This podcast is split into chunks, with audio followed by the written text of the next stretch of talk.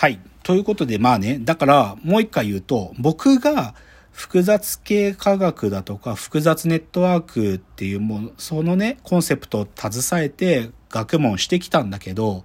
で、三なんかいろいろモデル作ってみてとかやってる時に、ふと自分に思ったのはね、なん、これ、うん世界のどこにある話なのと思ったわけよ。だから、で、これは言い方変えちゃうと、その、なんていうか、モデルとして記述する、記述ってそもそもどういうことなのってことも同じなの。とか、世界を表彰する、あの、ああの、表って書いて、あの、像って書く表彰？表彰するうん、プレゼンテーションするって、せなんかさ、表彰するってどういうことなの？世界がこうあった時に、その世界の一部を救い取ってるっていうような態度を取ると思うんだけど、でも、それって本当に世界の側にあることなのっていう、つまりは、モデルって何なのってことが僕の中ですごい疑問になったわけ。で、もうちょっと言葉足そうか。でさ、はい端的に言えば、僕がさ、じゃあ、生命現象とかさ、社会現象的なものをモデルとして僕は論文として、まあ、研究の中で扱うじゃん。でもさ、そのモデルの中にさ、生命って宿ってるの？宿ってないよね。まあ、生命って言わなくても、僕の言葉で言うと、り力道とか脈動って言葉よく使うんだけど、要はさ、モデルとして取り出したこいつがさ、うん勝手にさ、自律的に動き始めて、例えばだけど論文の中から飛び出て、他の論文を食い破るとか、そういうことは起こさないわけじゃん。でも僕らの生きてる我々はさ、腹が減ったらなんか食いに行ったりするわけじゃん。でも、うんまあそれちょっとか誇張したなんか説明だけど、でもその生命性みたいなものとかさ、社会性みたいなものがモデルの中に宿ってないでしょって思ったわけ、ある時。そういうものを俺は使いたいと思ってたはずなのに。っ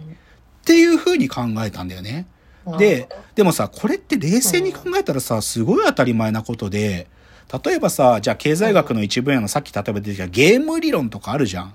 で、ゲーム理論っつうのはさ、お互いの戦略持ってって中での人間のさ、そのトランザクションを、まあ、ある意味、モデル化してるわけだけど、でもさ、本当にそうなのって問いかけかけたくなるよね。例えばゲーム理論でこういう議論がある。あの、相手の戦略を知ってることを私も知ってるということを相手も知ってるみたいな。つまり、うん相手がどういう戦略を持ってるかってことを私が知ってるということをさらに相手も知ってるっていうさ、このある種の認知の入れ子構造みたいな話があるじゃない。でもこれってさ、そこが打てないじゃん。相手も知ってて私も知ってたから、じゃんけんしようと思って吉見さんがチョキ出そうと思ってたら、俺はグーを出すだっていうことを吉見さんが知ってたら、吉見さんはパーを出すなということを、さらに俺は知ってたら俺はチョキを出すなっつって、いつまで経っても俺の手は決まらないじゃん。それと同じような問題意識をゲーム理論の連中を持ってるのに、これを極めて雑なモデルでバッサリ切り捨てるんだよね、奴らは。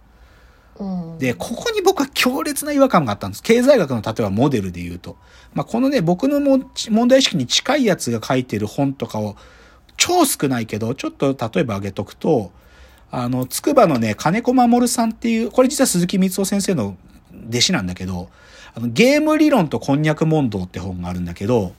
この本はちょっと僕のこういう問題意識に近かったり、あとはこれノーベル賞を取ったあの学者だけど、オーマンっていうやつがいるんだけど、こいつなんかもオフィシャルな場面であんまりこういうことはないけど、自分の私費的な文章の中では自分はでも本当はこの問題扱いたいんだっていう、その自分の問題意識喋ってるけど、でも全然あまともにやってる学者ゼロなの、この意識に対して。学問ってでもそういうこと言い出したらもう壊れちゃうんじゃないの？違いますよ。そこがね、大きく間違ってるところ。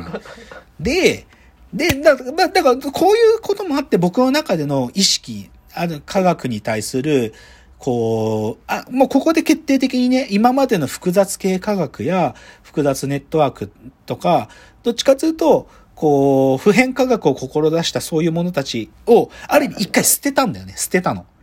捨てて、で、前も何度かおしゃべ、お話ししている真ん中には軍事ペギオユキオっていう人が僕のこの意識に近いことをやってたんだよ。だから僕は今日言っている僕のじゃあ科学アカデミックのど真ん中にはやっぱりその軍事ペギオユキオが志していたあ理論ってものを追いかけるっていうのがそこから始まるんだけど、でも今日はそれのサイドエピソード。軍事ペギオ、ユキオではない、でも他にこういう読書を僕はしてきた。だけどそれは、でも最終的にはそこに合流するって話をしたい。だから、はい軍事ペギオユキオではない僕が、その問題意識を抱えたまま、他の者たちを改めて読み直すっていうフェーズがあるんだよね。それをちょっと順番に行きましょう。で、まず僕はね、はいマルクスとフロイトを読み直したんですよ。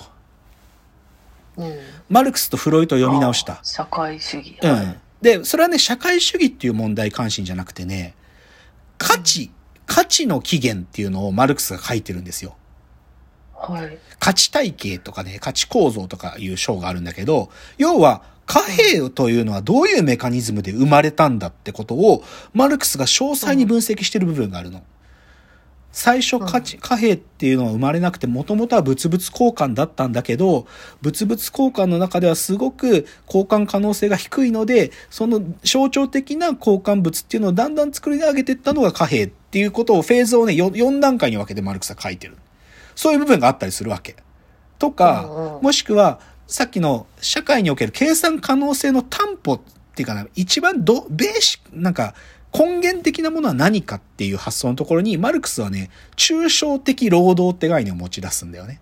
抽象的労働という概念が成立するので、我々うんは、その共産主義的な思想ってものが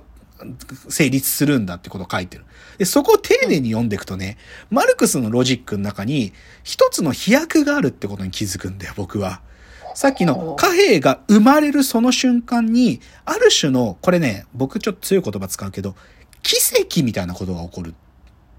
てことを、まあ、マルクスは奇跡って言葉使わないんだけど、つまり、偶然生まれたんだ。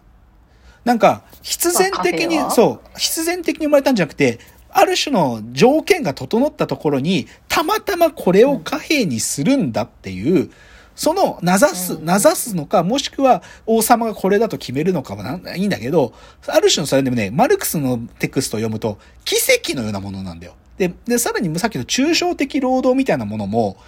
抽象的労働って言ってる時点において、なんか、その言葉が計算可能性を保証する概念だって言いながらも、その、なんか、いろんなことをギュッと押し込めちゃってる概念なのね、抽象的労働って。だから、ある意味、概念装置として、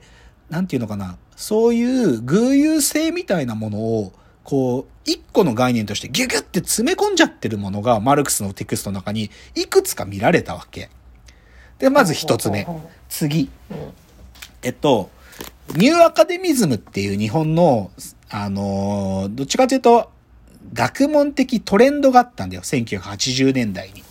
で、その機種は浅田明という男だったけど、この浅田明の構造と力って本、まあこれ有名な本ですよ。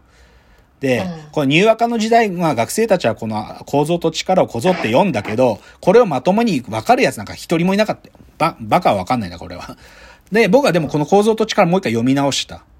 つまりニューアカデミズムっていう、その80年代に起きたこの流れっていうのは、そもそもどういう問題関心だったのかってことをもう一回ちょっと僕は振り返る必要あるなと思ったわけ。だから、この浅田明の構造と力や、唐谷公人の本とかね、唐谷公人がママルクスについて書いてたりとか、あの、ビビトゲンシュタインについて書いてる探求とかいう本とかあるんだけど、そういうのをもう一回読み直したりしたわけ。とかね、あとは、あの、社会学文脈で言うと、ぼやっぱり僕はね、ハーバマスとルーマンを読み直したんですよ。あの、ユルゲン・ハーバマスっていうのとニクラス・ルーマンっていう二人ともドイツの学者なんだけど、この二人は敵対関係にあるんですよ。ライバルだ。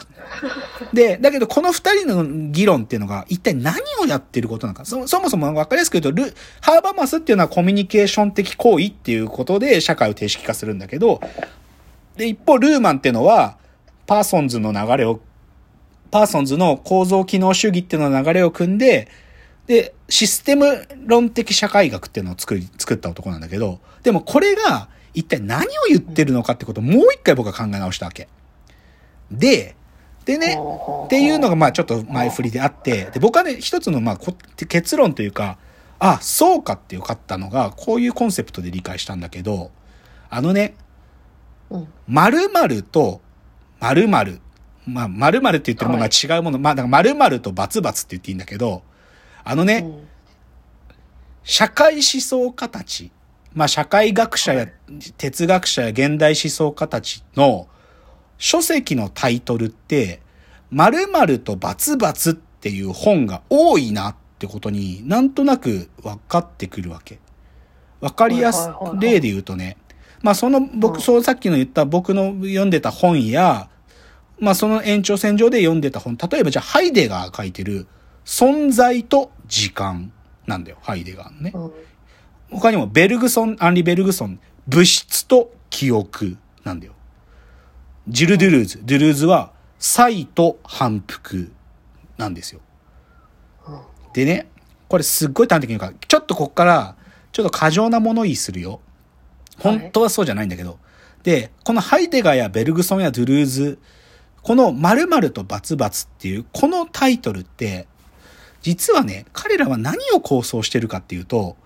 そ例えば存在と時間っていうのって、存在考えたときに、今までの思考のやり方だと、取りこぼすものがあるっていう主意識なんだよ。はいはい。つまりさっき僕が言ってた、科学のモデルがどこにあるのって言った時に、極めて性的なもの、モデルで記述できるものっていうのは、まあ、あることは認めるが、でもそこからこぼれ落ちるものがあるよねっていう問題意識なの、そもそも。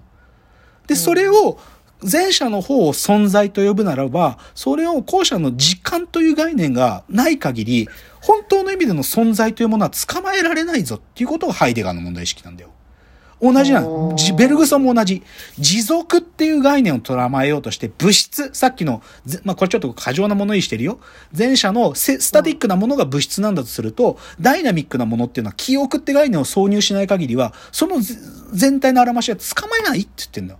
ドゥルーズもそう。サイっていうものと反復ってものがセットじゃなきゃ無理っていう。この〇〇とバツバツってことを僕は分かってくるわけ次のチャプターいきます。